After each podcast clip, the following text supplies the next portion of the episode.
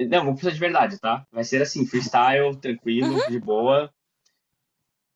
3, 2, 1. Freestyle. Não exatamente. precisa mais de palma. Mas eu quero. Ok. 3, 2, 1. Olá e sejam bem-vindos a Pulitzer que Pariu, um podcast de literatura. Essa semana nós vamos discutir o livro A Elegância do Ouriço, da autora Muriel Barberi. É, essa semana é o livro inteiro, uma coisa um pouco diferente para PQP. Talvez a gente continue assim, vamos ver. O meu nome é Alan, eu estou aqui com o Edu, Olá, com a Ju Oi. e com o BG. Bonjour. Bonjour! É, antes de a gente começar a falar sobre esse livro, uh, ça va, uh, fica bem. Antes de começar a falar sobre esse livro, Nossa. a gente tem que fazer uma, um- uma meia-culpa. Que a gente sabe que faz tempo que a gente não tem episódio, a gente sabe que faz tempo que a gente não posta no Instagram, e a gente sabe que nunca teve a parte 2 do Quem Teme a Morte, tá? Pra quem tá muito interessado, e aqui eu vou dar um olá especial pro, pro Daniel, pro Diego e pro Gusta, é, a gente teve problemas técnicos. A gente teve problemas técnicos que impediram a gente de publicar é, o episódio a tempo. A gente tá tentando resolver. O episódio foi ok, eu acho, a parte 2 do Quem Teve a Morte. Certamente foi melhor do que o livro. Muito melhor do que o livro. isso. Mas a realidade é, a gente não sabe quando a gente vai conseguir publicar. A gente vai tentar. A gente está seguindo em frente e vamos falar essa semana do livro A Elegância do Ouriço, que foi uma escolha da Ju. É, Ju, quer falar bem rapidinho, um resumo mega rápido do, do livro? e por que você escolheu, né? Tem que ter. E por que você escolheu? Você esqueceu Ah, tá. Porque você gostou desse livro. Você já tá dando spoilers. Eu escolhi e vejo que acertei porque tinha cara de livro de clube. E eu já vi que foi um livro de clube, ó. Foi gostosinho de ler, para alguns, para alguns não. Foi rápido de ler e foi polêmico. Talvez não tão polêmico, porque talvez eu esteja sozinha nessa vez. Já que não tem aqui minha companheira Iris, mas era, ela estaria comigo. É... Ah, eu E ela escolhi. leu, né? Ela tava lendo. Pois é. Então, ela me, fa- ela me falou que ela gostou muito. Ou se não falou, acho que ela teria falado. É, de puxa saco, né? Só assim. Mas eu escolhi esse livro, a gente estava numa rodada de ler é, várias autoras, então eu quis continuar assim. E quis escolher uma autora que fosse de um lugar que não fosse tão comum, que a gente escolhe sempre. E por um acaso, nossa, agora faz milênios que eu escolhi e eu não tenho mais certeza dessa informação, mas eu acho que ela é marroquina, na verdade. Mas é, viveu a vida toda na França. Mas vamos contar como uma autora marroquina. E por isso que eu escolhi. Também é um livro que eu não escolheria se não fosse pelo clube, então acho que é legal sair da zona de conforto. Bom, então vou fazer o resumo. O livro conta a história basicamente de duas pessoas, tem duas personagens principais. Uma é a René, que é a concierge do, do prédio, do mesmo prédio onde mora a Paloma, que é uma menina de 12 anos, e os, os capítulos são intercalados. Um é a história. Não, não é bem certinho, um e um, mas assim, tem capítulos da história da René, depois troca para alguns da história da Paloma, que são narrados em primeira pessoa. E aí, o- as duas personagens são personagens que se sentem incompreendidas, porque elas se sentem inteligentes demais, elas sentem que elas estão cercadas de pessoas medíocres, mas uma delas, que é a Paloma, está cercada de pessoas muito ricas da alta sociedade, e a outra, que é a Renê, ela é uma pessoa muito simples, que veio de um lugar muito simples, e, e, e ela tenta manter um pouco baixo o quanto que ela é inteligente, porque ela acha que ela não, não, não se enquadra, que não, não pertence a ela esse papel de ser uma pessoa inteligente, questionadora, observadora. E aí, a história vai indo até que aparece no prédio um personagem, que é o Sr. Ozu, que é um, um japonês. E ele começa uma amizade com as duas, tanto com a Renê quanto com a Paloma. E a Renê também faz uma amizade com a Paloma. E aí, do meio pro fim do livro, a história é essa, é essa de, de as duas incompreendidas encontrarem amizades. A Renê, ela até dá a entender que tá tendo um clima de romance ali com o Sr. Ozu. Ozu. E no final das contas, quando elas finalmente estão tendo momentos de epifania, de questionar o sentido da vida, o livro todo tem esse tom aqui que vai ser com certeza debatido daqui a pouco, para o bem ou para o mal. E aí a Renê é atropelada e morre. Esqueci de falar uma coisa importante, também a Paloma, no começo do livro, é, diz que está pretendendo se suicidar, e aí no final das contas, com a morte da Renê, ela desiste. E é isso. Não sei se foi rápido o suficiente. Eu diria que é isso mesmo. É um livro em que não acontece tanta coisa. Ele. é, Eu vou, eu vou começar Eu vou passar a, a, a voz para vocês darem a impressão de vocês sobre o livro, o que vocês acharam, mas eu vou começar com as minhas. Eu diria que é um livro muito agradável, é um livro tranquilo de ler, ele passa rápido, mas não acontece nada, ele é meio chatinho, são umas considerações levemente filosóficas que não agregam muita coisa. São personagens, as protagonistas, tanto a Renée quanto a Paloma, são chatas.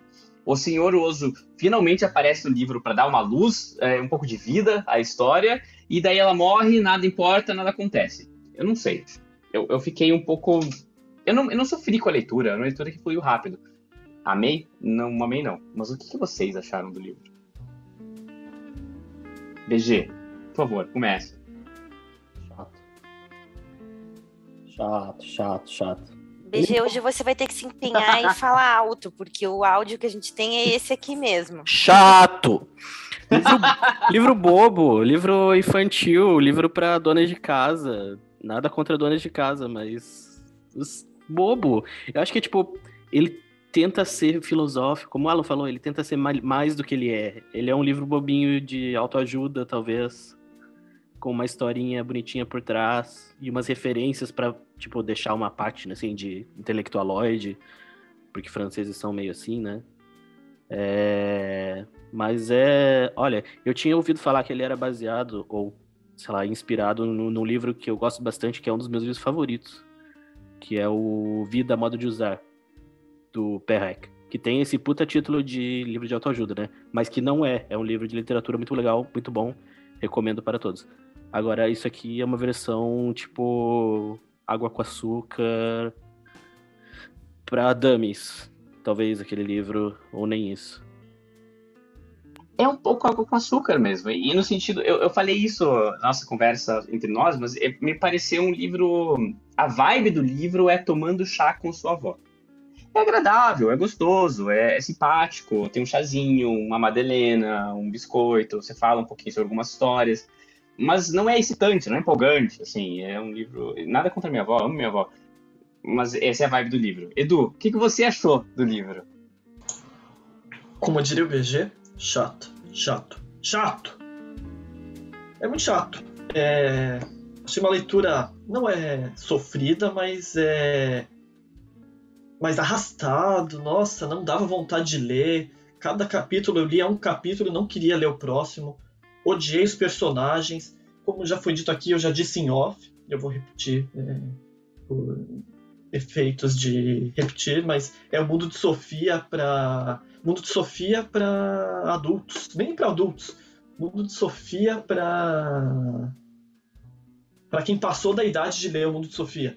E e é isso, sei lá, é tipo, nossa, olha só, eu sei coisas de filosofia, eu sou uma professora de filosofia, deixa eu enfiar é, filosofia aleatória num- em situações absolutamente desinteressantes para justificar, para tentar significar essas situações que não interessam a ninguém. Quer dizer, não interessa a mim, pelo menos. Com certeza tem um público a que interessa. E não é o livro mais mal escrito que eu já li, mas também não é o livro mais bem escrito. Ele, ele- como eu disse, ele é tão água com açúcar. Ele não é com açúcar. Como você disse, é um chá com a avó. Esse aqui é um, é um chazinho de camomila. É um, é um não é um matcha porque ainda o matcha ainda tem uma tem um impacto, tem uma força. É um chazinho de jasmim, como a Paloma tomou e aprendeu que ela gosta. É isso. Não tem nada, nada para mim nesse livro que me interessou. Fim. Eu acho que pior do que ser chato, assim, bobo, o que poderia salvar são personagens interessantes, mas os personagens são insuportáveis. Insuportáveis. Eu não consegui simpatizar com nenhuma das Concordo. duas em momento nenhum durante 300 páginas. Agora, como é que a Ju simpatizou, eu gostaria de saber. Chegou a vez de eu dar minha opinião? Desculpa. Obrigada. Eu amei esse livro. Eu adorei esse livro. Eu adorei as personagens. Eu achei uma leitura muito agradável. Eu não vi a hora de continuar lendo. Eu li durante todo o meu tempo livre essa semana. Então, eu, calma, que eu tenho muitas coisas para para contrapor. Primeiro, eu discordo muito que seja o mundo de Sofia para adultos, porque eu acho que as citações filosóficas elas são alegóricas. Eu acho que o conteúdo não é relevante. Eu acho que ela não tinha a intenção em nenhum momento, como no mundo de Sofia, ele é um livro mais didático, assim, né? Ele tem uma intenção de passar pela história da filosofia. Eu acho que aqui essas coisas que ela pontua, elas não eram muito relevantes para as situações ali. Eu acho que elas eram relevantes para mostrar o sentimento das duas personagens, que eram duas personagens deslocadas e que precisavam se, se, se, se calcar nessas, nesses conhecimentos que elas tinham para se sentir de alguma maneira superiores, porque senão a vida para elas ficava insuportável. E, e isso, enquanto elas estavam nessa busca de algum sentido, isso era um sentido para elas, era pensar assim, tá, a vida não tem sentido nenhum, mas pelo menos eu sou melhor que essas pessoas aqui. Inclusive, eu acho que ela usou, a autora, um artifício inteligente, que foi é, colocar sempre na voz das personagens essas reflexões que ela faz. E com isso, eu acho que ela tirou um peso dela de fazer reflexões geniais. Porque ela fez um livro sobre a busca do sentido na vida.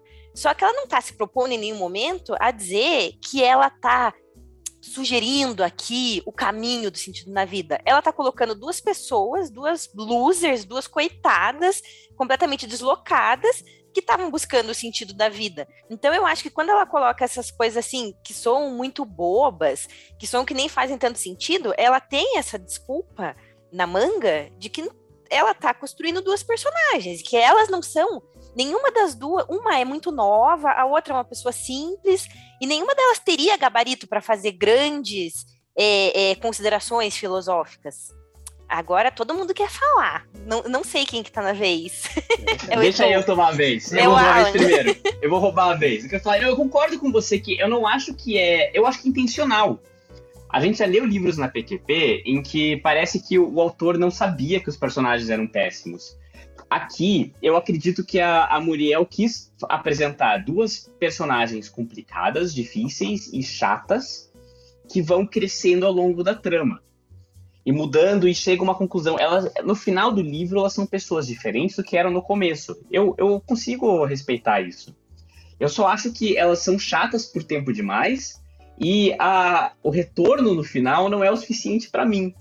Mas eu concordo que é intencional isso, sabe? Não, não foi um acidente. Ela quis mostrar assim como as pessoas, como são a, a, a Renê era um pouco amargurada e a Paloma é muito jovem, Um inocente, muito amargurada. É, eu tava sendo educado. Porque eu gosto da Renê. No, no fim das contas, Ela entre tá as morta. duas. Ela nunca existiu. É, para começar isso. né? De jeito. Mas eu acho que é intencional, eu acho que foi um trabalho interessante, só que a, a parte em que elas se tornam legais e ficam pessoas melhores e tudo melhora na vida não me convenceu. Mas é, o Edu vai falar alguma coisa primeiro. É, Não, não era nem um comentário complexo, só que a descrição da Ju foi tão mil vezes melhor que o livro em si, que eu acho que a Ju tinha que reescrever, tinha que ter a elegância do ouriço by Ju, porque talvez eu, eu leria, eu leria com mais gosto, porque, nossa, A elegância, fosse elegância como- da capivara. Porque se fosse, nossa, é, como a Ju descreveu, pra mim seria ótimo, mas eu acho que ele é muito mais é, pretencioso do que é, ele deveria ser. Eu concordo também, eu concordo com tudo. Eu acho que a sua interpretação é exatamente como o livro queria ser. Nesse ponto eu concordo, mas eu acho que a execução dele é muito chata.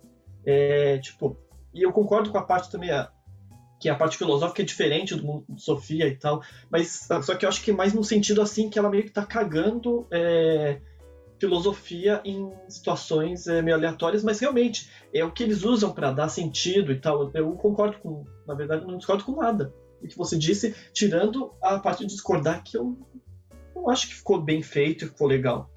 Talvez a ideia fosse boa, mas é, não sei. Mas não é meu tipo de livro. Eu também não. É difícil criticar assim um livro quando eu tô lendo as primeiras 10 páginas, eu já sei que não foi escrito para eu ler esse livro. É, eu acho que talvez seja isso. Eu já engatei nesse ritmo desde o início, assim. E daí o BG já tá discordando. Mas você quer Não, falar não é já? isso, que eu não. quero comentar outra coisa. Não, é que pra mim foi exatamente o oposto. Eu achei que era exatamente o tipo de livro que eu ia gostar. E tinha tudo pra ser o tipo de livro que eu gosto. Eu gosto de coisas intelectualoides tontas. Eu gosto de personagens que se acham melhor que todo mundo. Eu me identifico. Mas essas personagens são terríveis. São, é, tipo, a pior, é o pior lado desse tipo de pessoa. Não, não teve. a, tipo, zero. Não tem como. Como se simpatizar com essas personagens. Porque é tipo. Ah, não sei. Não tem como elaborar sobre isso. Eu simpatizei muito com as duas. Primeiro que eu me identifiquei muito com a Paloma, de adolescente problemática, arrogante, mas que no fim das contas precisa ter jogado na sua cara que você é só um ser humano. e não é tão melhor assim que as outras pessoas. E a Renê, eu adoraria ir tomar o chazinho ali com ela. Mas o, o que eu queria comentar é que o final eu também interpretei de outro jeito e, e daí também para mim foi uma leitura melhor, porque eu não entendi é, o caminho das personagens como uma redenção, como uma compreensão ou uma evolução. Eu entendi, aí nesse momento eu entendi mais como uma mensagem externa da autora do que como uma epifania dos personagens. Até- mas até que elas tiveram também esse momento disso que eu vou falar. Eu entendi mais como uma questão assim. Acaba, tipo, qual que é o sentido da vida? Qual que é o grande sentido da vida? Tem um sentido na vida? Não, talvez não tenha. Talvez o sentido seja você estar aqui agora e é isso. E é só isso. E não tem essa grande questão que você, nossa, por, por isso ser tão grande, te afogar. A Paloma quer, quer, é, quer até se matar, né? Porque, enfim, ela acha que ela tá cercada de pessoas que não compreendem a grandeza da vida. E eu acho que a mensagem é que talvez essa grandeza não exista. Acho que, inclusive, essa é a mensagem final, não é? Tem uma questão assim. Não, é um sempre no nunca, não tem nada a ver. É outra mensagem, mas enfim. Alan, você quer falar? Quero, e, eu acho que. Eu tô impressionado com a tua leitura do livro, porque eu acho que você captou tudo que a, a autora quis dizer. Assim, eu acho que você tem uma, uma interpretação muito boa da, da estrutura, da narrativa e das personagens. Eu concordo com tudo que se diz. É só que eu não gostei do que ela fez. Eu entendi, eu acho que o que ela. Eu acho que a interpretação explica muito bem o livro. Eu só não gostei, eu acho, fundamentalmente, sabe? Eu acho que quando vocês leram, não, não pegou isso, né? Então talvez ela não tenha feito de um jeito tão bom, na verdade. Não Eu bateu direito. entendi, eu entendi, mas não. É tipo, ela foi pra uma, pra uma- uma conclusão, tipo, aquelas revistas Vida Simples, sabe? Tipo, aproveite o momento, viva o momento, a, a, a chuva do outono. É bonito, não tô falando que é ruim, mas. Ah, Me lembra o final do Garota Mulher Outras, da Bernardina Evaristo. Que que é le- horrível, final péssimo, por sinal. ouvintes que não leram o livro ainda, leiam esse livro, ele é fantástico. E eu amei o final. Porque o final trazia a história do livro, na minha, minha- na minha visão da- do final, para algo mais sublime. Eu achei que trouxe a- a- as histórias assim mundanas da vida real de pessoas reais para um mundo sublime de amor e família e, e uma coisa materna que eu achei bonito. E esse livro fez o contrário. Ele, ou não necessariamente o contrário, mas ele pegou assim vidas mundanas de pessoas chatas e acabou numa morte mundana de pessoas chatas. E eu achei que é bem francês, é bem existencialista, não é o que eu queria do livro. Eu, eu acho justo que o livro não queria fazer o que eu queria dele, mas eu, eu saí decepcionado. O, o adulto tem uma visão diferente da minha, talvez. Não, não, não é diferente. Eu só é, pensando assim que é um livro bem francês e em questão de linguagem, talvez para não ficar só nessa coisa de ah, eu não gostei, é chato. Ele tem uma coisa interessante, talvez, é, que os capítulos da René e os capítulos da Paloma são bem diferentes, a escrita, bem diferentes. E acho que o BG também leu em francês e tal.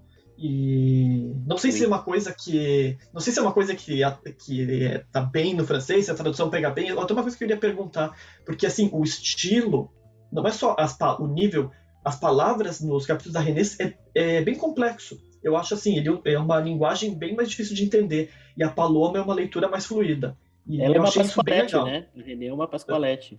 É, é, é assim, é, nossa, é realmente. Eu tinha acabado de ler, tipo, sei lá, o, o Júlio Verne, que foi um livro do século tipo 19 e era muito mais fácil de ler do que os capítulos da René.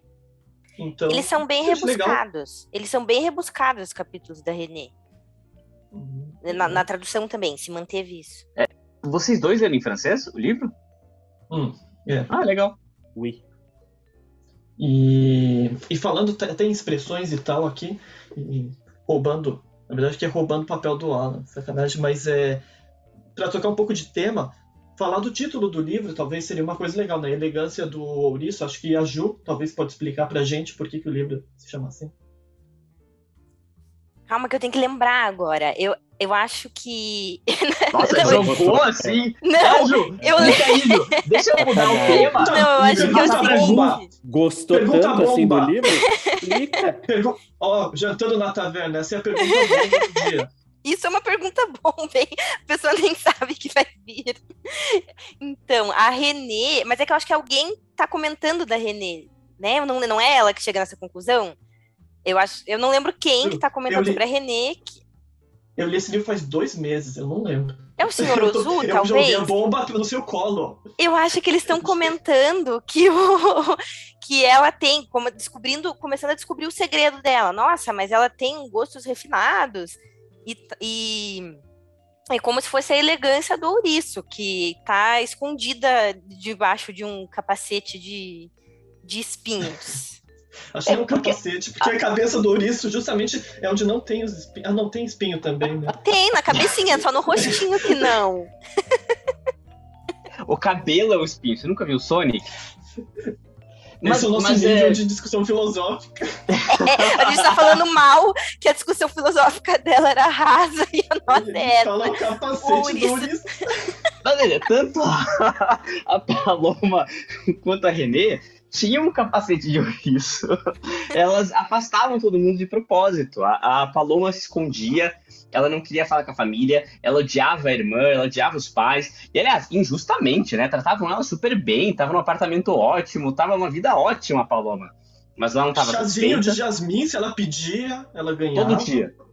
Ela ia no psicólogo que ela manipulava. É, Eu odiava a Paloma. É, e, e a Renê também, era assim, ela, ela não queria se expor como uma pessoa mais inteligente. A Renê se achava super inteligente. Ela não era tão inteligente quanto ela achava que era, mas ela se achava a maior gênia do mundo, e eu acho que em comparação aos habitantes do, do prédio, ela realmente era mais inteligente que eles, mas, mas ela usava isso como carapuça para se Mas ela era pelo mundo. ressentida pra cacete, né? Eu, eu não sei. a- O, É, o ressentimento muito. dela é um negócio muito desagradável, assim, de ver. Tipo, ela é porteira do prédio e ela não quer fazer o serviço nenhum. É tipo, isso é muito chato. Tipo, ela reclama. Ah, você pode pegar um pacote? Não. Sai daqui, fecha a porta. Sabe? Tra- faz o trabalho das nove às cinco. E depois disso, pode ser babaca com todo mundo. Mas às vezes é durante o expediente. Não gostei disso. Eu acho que tem um, o que eu ia falar tem um gancho com isso aí, na verdade, porque o livro tem uma crítica social foda. Tanto com a questão da Renê, porque to- todo mundo acha que ela tá disponível a toda hora, e tem essa questão de classes ali, né? Ela é a. Várias questões. Uma que ela é a, a, a porteira do prédio, então os moradores se acham muito superiores, mas ela é muito mais inteligente do que eles, e o. E eles desrespeitam, tem toda, tem toda essa questão.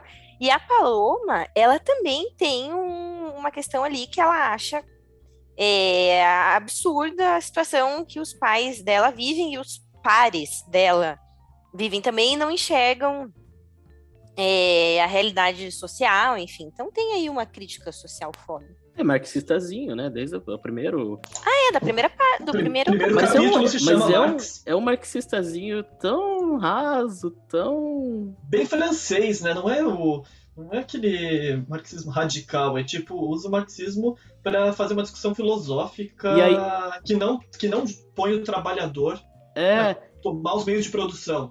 Põe o trabalhador para reclamar da vida. isso, se ela tivesse tomado o prédio teria sido melhor. Mas pelo contrário, aí no final a Renée se livra do ressentimento dela, porque ela lembra que era só uma história da irmã que foi, sei lá, estuprada por um cara rico, não era uma coisa assim que tinha no final? Não, ela não foi E daí- estuprada pelo cara rico. Ela teve um caso, o cara rico desculpa. engravidou. Isso, é. E aí ela.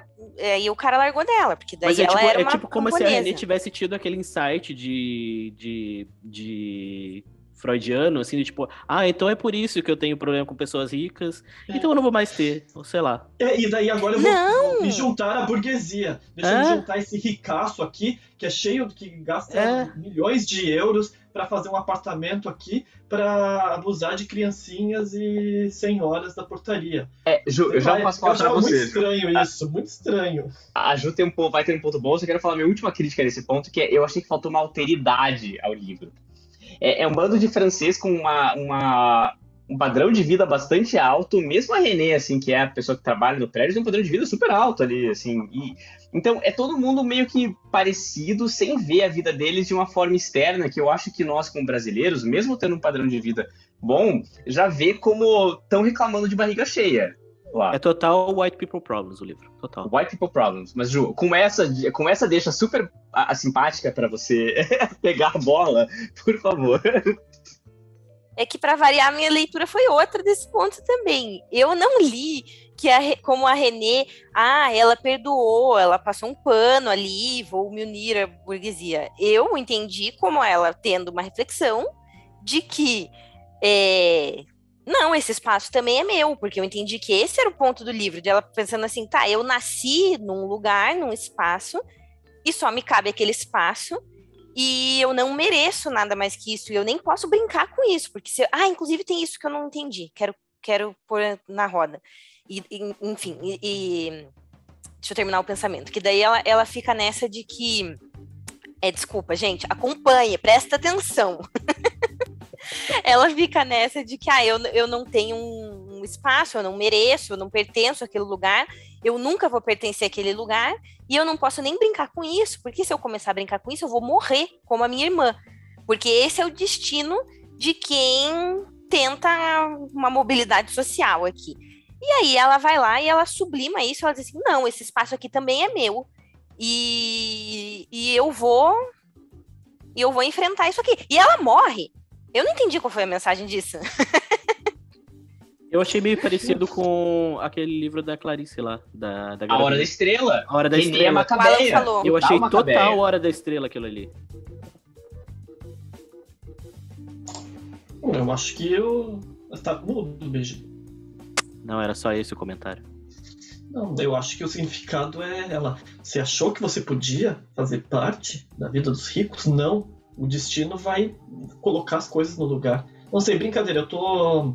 Eu tô criando problematização foda aí de também, só pra implicar, às vezes, com o livro. Porque.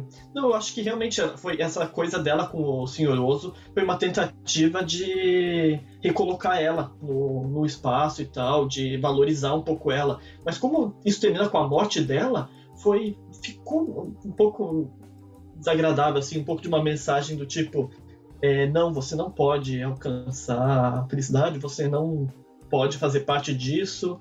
Não sei, eu, é, eu realmente não entendia a mensagem.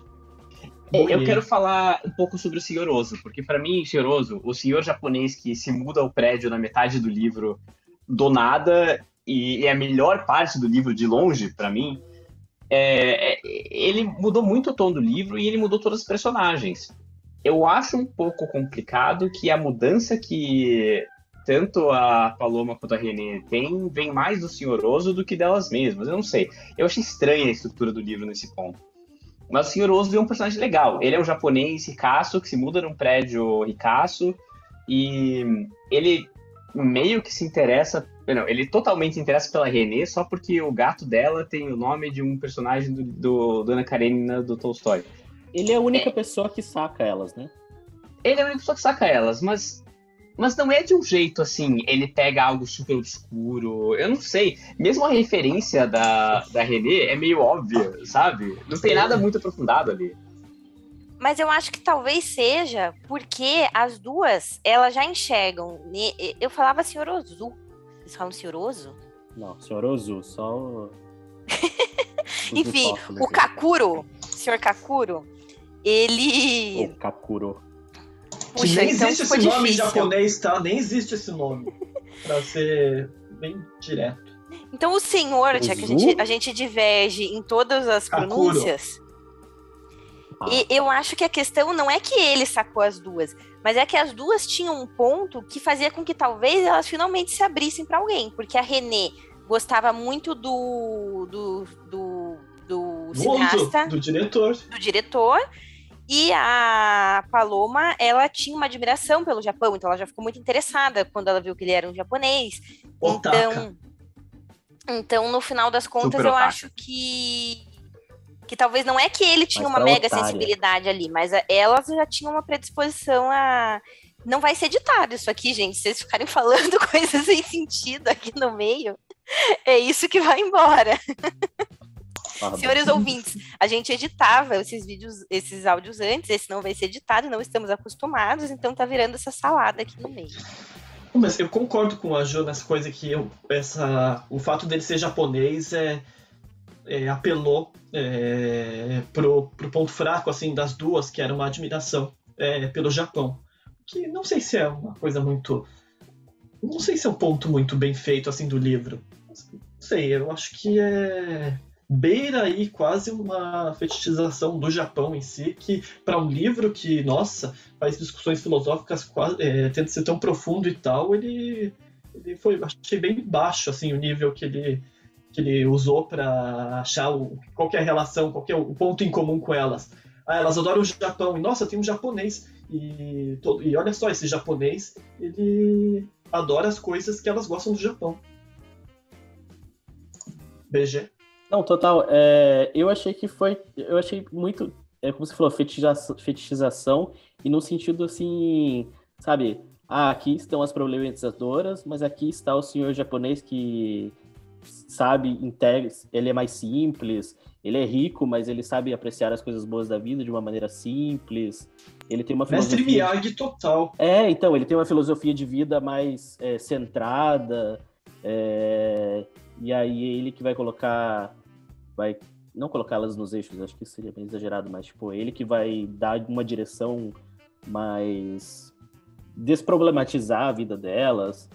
Não sei, achei muito Tipo, e eu não achei que foi desigual com o resto do livro. O livro tava bem água com açúcar e a solução foi mais água com açúcar ainda. Foi, foi, né, né, Alan?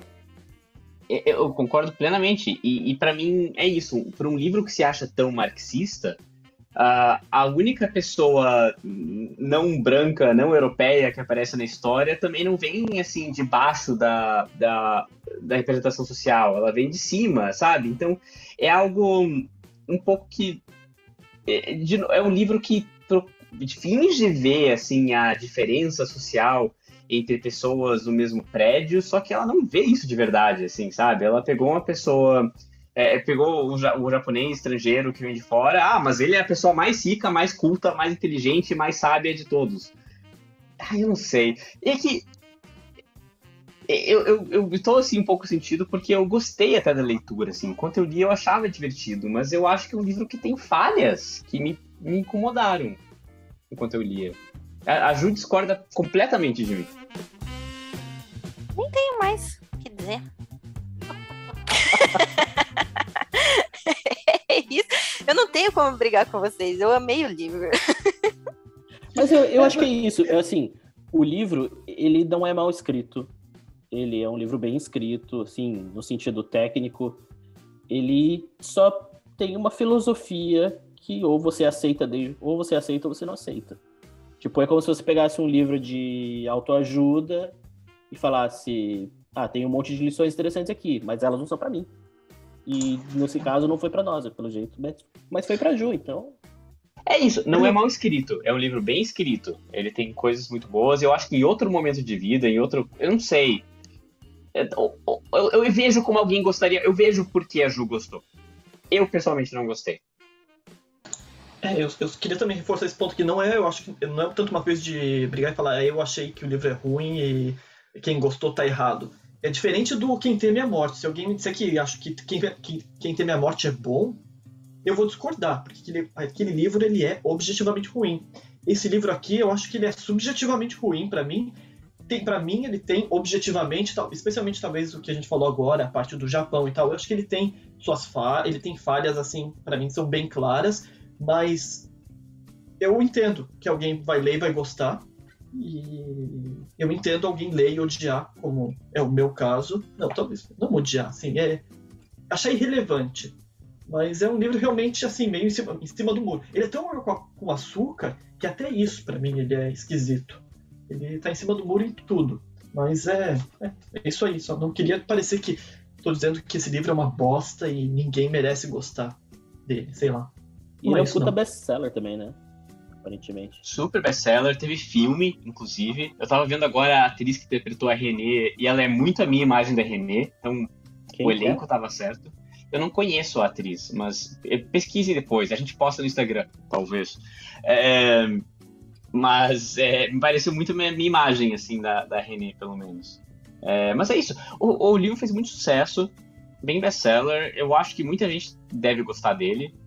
É, e foi legal, eu gostei de ter lido, sinceramente. Obrigado, Ju, porque, assim, eu, eu não me arrependo de ter lido, não. A leitura foi gostosa, sabe? E não é uma coisa que acontece sempre. Às vezes passam livros por aqui que a gente se arrepende. Geralmente é o Edu. Sempre o Edu. Não, né? O BG. o pior livro que a gente leu aqui foi do BG. Não, é você que se arrepende, eu quis dizer. Há controvérsias. De ler. Ah, eu não me, não, é, eu não me arrependi de ler o Quem Tem a Morte, porque eu ri tanto. Eu não ria. Eu não ria o livro desde, desde o advogado, que também fui eu que escolhi, né? Eu quero muito que a gente consiga salvar esse episódio, porque eu dei muita risada nele também. É, eu quero falar bem rapidinho sobre o final de novo ainda. Então, no final, a, a Renê. É meio esquisito. Ela conta a história da irmã dela, que é isso, era meio camponesa, se apaixonou por um cara mais rico, é, é, e ela teve um trauma por causa da irmã pra, pra Paloma. Paloma vai lá e conta tudo pro senhoroso. Que, aliás, traíra, total. Daí o senhoroso chama ela para jantar num restaurante japonês super caro. Eles falam que cada, cada sushi custa 30 euros, é uma coisa assim. E 30 euros nessa economia não tá fácil. É, mas, e, e, no do jantar, e, e, foi uma sucessão de erros no jantar, assim. Mas o livro não vê como algo engraçado. É um ótimo episódio de Seinfeld, isso, se fosse contado de outra forma. Mas o, o senhoroso traz toda a história da irmã pra Renê no jantar, meio que de surpresa, ela não esperava, e ela cai aos prantos no meio do sushi. E, e daí no dia seguinte ela morre atropelada. E eu, eu achei o final nonsense, assim. Eu, não, eu achei engraçado de tão absurdo que me pareceu. Eu achei absurdo, absurdo. Muito desconfortável. Muito desconfortável. E esses detalhezinhos. Eu lembro que no livro da Margaret Atwood o Edu ficou implicando que tinha uns detalhezinhos desnecessários. Esse livro tinha muitos detalhezinhos desnecessários. Sabe, Sim. tipo, do nada uma citação na música do Eminem. Que, tipo, do nada tem é. que explicar que o sushi custa 30 euros. Essa obsessão com falar do preço das coisas. É, é, para um livro chamado Elegância do, do Ouriço, ele é um livro muito deselegante nesses pontos, assim, sabe? Ele não, não tem. Não sei, não, não tem arestas aparadas, né, Ju? É, isso é um ponto que eu preciso colocar com um ponto baixo do livro, que é essa tentativa de fazer um, um negócio meio pós-moderno. E aí, esse ano tá tudo condenado, todas as nossas rodadas estão condenadas pelo Garota Mulher Outras já. Então, aqui também, porque o Garota Mulher Outras ele era escrito em um, um formato meio inverso, meio inverso, não inverso. um formato meio inverso que e, e, e, e, tinha e tinha umas pausas assim só que isso era feito de um jeito genial. Aí aqui a gente chega de repente num capítulo que tem o título do capítulo e uma frase, sem razão nenhuma, porque o livro não fazia nada disso até chegar nesse ponto. Então isso eu achei também que não não vingou muito bem não. Falar só vou passar para o encerramento do episódio. É, e vou pra. Eu, eu, realmente gosto dessa parte quando a gente faz isso. Eu acho que só eu gosto. Mas eu quero saber de vocês se vocês dão Pulitzer pro livro ou não. E eu acho que eu sei a resposta de todos, mas eu tô. Eu quero saber a premiação que merece. Eu até fui pesquisar o, o maior livro da literatura francesa, que eu não sabia de cabeça, mas é o Prêmio Goncourt. Vocês sabiam? Ah, o BG sabia, eu não sabia. Mas assim, merece Goncourt, BG? Merece, né? Ganhou. Merece Pulitzer também. É bem. É, é cara, é, é Dona Tarte. É, é, livro que agrada as massas e que por algum motivo tem alguma coisa intelectualógica, as pessoas acham que é mais sofisticado do que um livro médio. E que aí ganha todos os prêmios e vende milhões de exemplares. E um dia eu ainda vou escrever um. Edu. Porque você é uma Renê. Ai, o BG é bem Renê. Pra, pra quem não, não conhece a gente muito bem, o BG é bem Renê, tá? É, foi um choque, foi um reconhecimento ao ler o livro. E olha que a gente não gostou da Renê. então, isso é outra discussão. Mas, Edu, merece Pulitzer, merece Goncourt? Não merece nada, não. Ele não ganhou não, o maior prêmio, não, né? Não o BG não deu nota. Ah, ele não ganhou o Goncourt? Não acho, ganhou. Acho que não. O BG não deu nota. Céu, né? Tem, ah, peraí, é, deixa, deixa, deixa, só, deixa eu só dar minha nota, então. É... Eu vou dar um 3 e 7. Exatamente. De 10? De 10, 3,7. Nossa! Achei forte. Até, até, baixou, baixou um silêncio aqui até na, na reação. O Mas último eu... livro eu dei zero. Esse, esse subiu 3, 3 Mas o último livro merecia zero. Esse foi pesado. Não, o último livro não merecia. Ele, o último livro merecia, sei lá, uma nota que fosse compatível à diversão que ele nos proporcionou. Né? Era dois. Edu, Goncourt, Pulitzer, nota. Não merece o nenhum prêmio. Não, o Pulitzer é a mesma piada que eu acho que eu faço todo o livro, que é se o, o como é que é o livro lá da que a gente leu? A, que a, a Era da Inocência. se, a, se a Era da Inocência ganhou o Pulitzer, esse livro aqui também ganharia o Pulitzer, porque ele tá no nível de chatice aí, é, é pra mim, paralelo. Então, ó, parabéns. Ganhou o Pulitzer. É, mas nota? Ah, um 5. Eu acho eu queria dar. Eu me diverti bem menos que um 5. Eu realmente, nossa, eu sofri em alguns momentos. Mas é, sendo justo em termos de ah, escrita dele, Bom, tem 400 páginas e ah, até que foi, sei lá, uma, duas semanas acabou passando o livro. É, sei lá, olhando assim, uma nota global, faz tempo que eu li, eu também não lembro muito. Se fosse três semanas atrás, eu teria dado um 2. Mas passando o tempo, a discussão hoje, e, especialmente em homenagem à, àquela interpretação inicial da Ju, que, nossa, fez o livro parecer muito melhor do que ele é, e ganhou um 5, olha só, deu uns dois pontos a mais. Deixa, deixa eu voltar agora para deixar a Ju por último, porque eu, eu, concordo com o Edu nisso, a Ju me fez ver o livro de outra forma, assim, eu, eu gostei, eu queria ter lido o livro com os olhos da Ju, mas não foi o livro que eu li. Eu é... queria ter arrancado os meus olhos antes de ler esse livro. Nossa, que pesado. como, é que, como é que é o nome do, do cara lá que furou os olhos no. no... No, é, tipo... No outro, no, no, não, no, no, meu nome é vermelho. Ah, era o mestre Osman. Osman, mestre Osman. é, mestre Osman. Só que é o é. oposto, né? O mestre Osman furou depois de ler o livro. Eu já queria furar antes.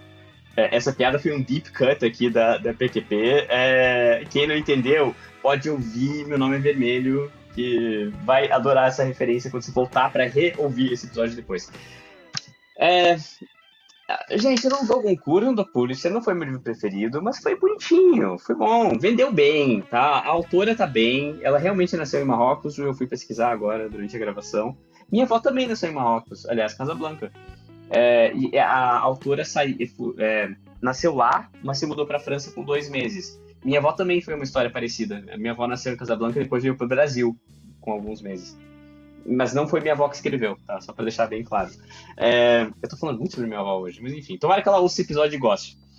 É... Não do Pulitzer, não do Goncourt. Eu vou dar uma nota 6. tá? Ele não é mal escrito, ele é bonitinho, ele tem. Eu vejo como as pessoas gostariam.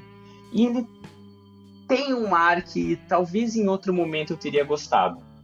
Mas eu não gostei tanto. Eu achei assim, um livro ok. Eu já li livros, livros piores, foi inofensivo, li rápido. E. É, é isso. É um bom 6. Ju, vamos lá. Fecha o episódio. Eu, eu adorei. Eu adorei esse livro. Eu vou sublimar todas as, as cutucadas do BG durante esse episódio. eu Um adorei. Hã? Eu sou um ouriço. Nada elegante. Então, Nossa!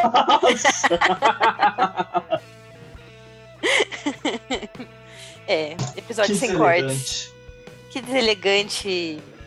Como que era o nome? Esqueci. É, enfim, eu adorei, adorei ter lido, gostei. Talvez tenha uma pieguice em um momento ou outro. Mas, talvez sim. Mas eu curti. Foi uma pieguice que eu curti, que eu gostei, adorei ter lido, quase chorei. E.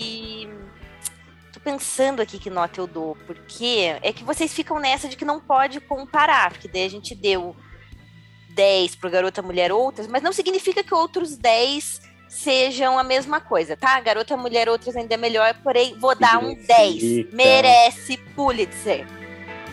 É isso. Discordo, mas eu vou defender o seu direito de dar um 10 até a morte.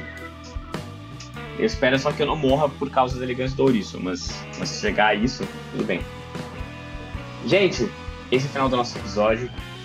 Obrigado por chegar até aqui. Nós vamos ter mais episódios. Eu sei que foi um hiato grande. Nós vamos continuar. Espero. Será? Acho que sim. E nos Volta vemos. Iris. Volta Iris. Volta Iris, hashtag Volta Iris, Free Iris. E nos vemos em breve com o nosso próximo livro. E é isso. Tchau! Tchau. Tchau. Ah.